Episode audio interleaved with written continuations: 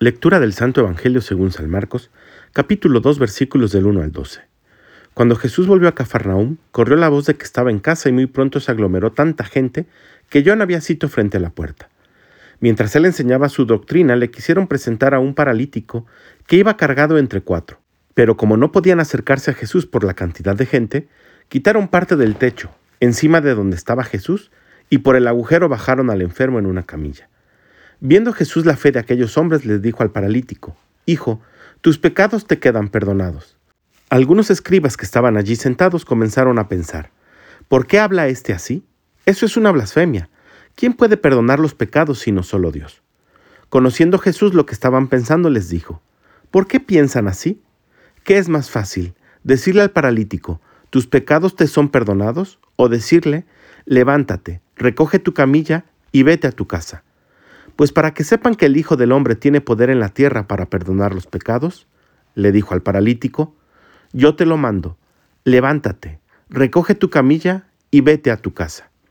El hombre se levantó inmediatamente, recogió su camilla y salió de allí a la vista de todos, que se quedaron atónitos y daban gloria a Dios diciendo, nunca habíamos visto cosa igual.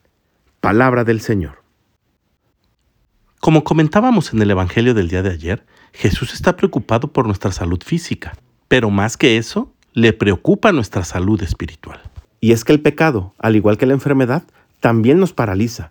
Nos pone en una camilla como el hombre que escuchábamos hoy en el Evangelio de San Marcos. Y si nos quedamos paralizados, la consecuencia de nuestra vida será una eternidad lejos de Dios. Por eso, hoy es importante que descubramos qué es lo que nos está paralizando. En un mundo donde ya no hay conciencia de pecado, es necesario que descubramos que hay cosas en nuestra vida que atentan contra la libertad que Dios nos ha dado y contra el amor que Él ha puesto en cada uno de nosotros. Odios, rencores, resentimientos, mentiras, adicciones, la gula, la pornografía, la indiferencia, la soberbia, solo por mencionar algunos, son situaciones que nos atan a nuestra camilla y que al igual que este paralítico nos impiden andar. Hoy Jesús quiere también perdonar nuestros pecados y decirnos, levántate, recoge tu camilla y vete a tu casa. Pero para ello es necesario que reconozcamos primero que estamos paralíticos, es decir, reconocer en qué hemos fallado.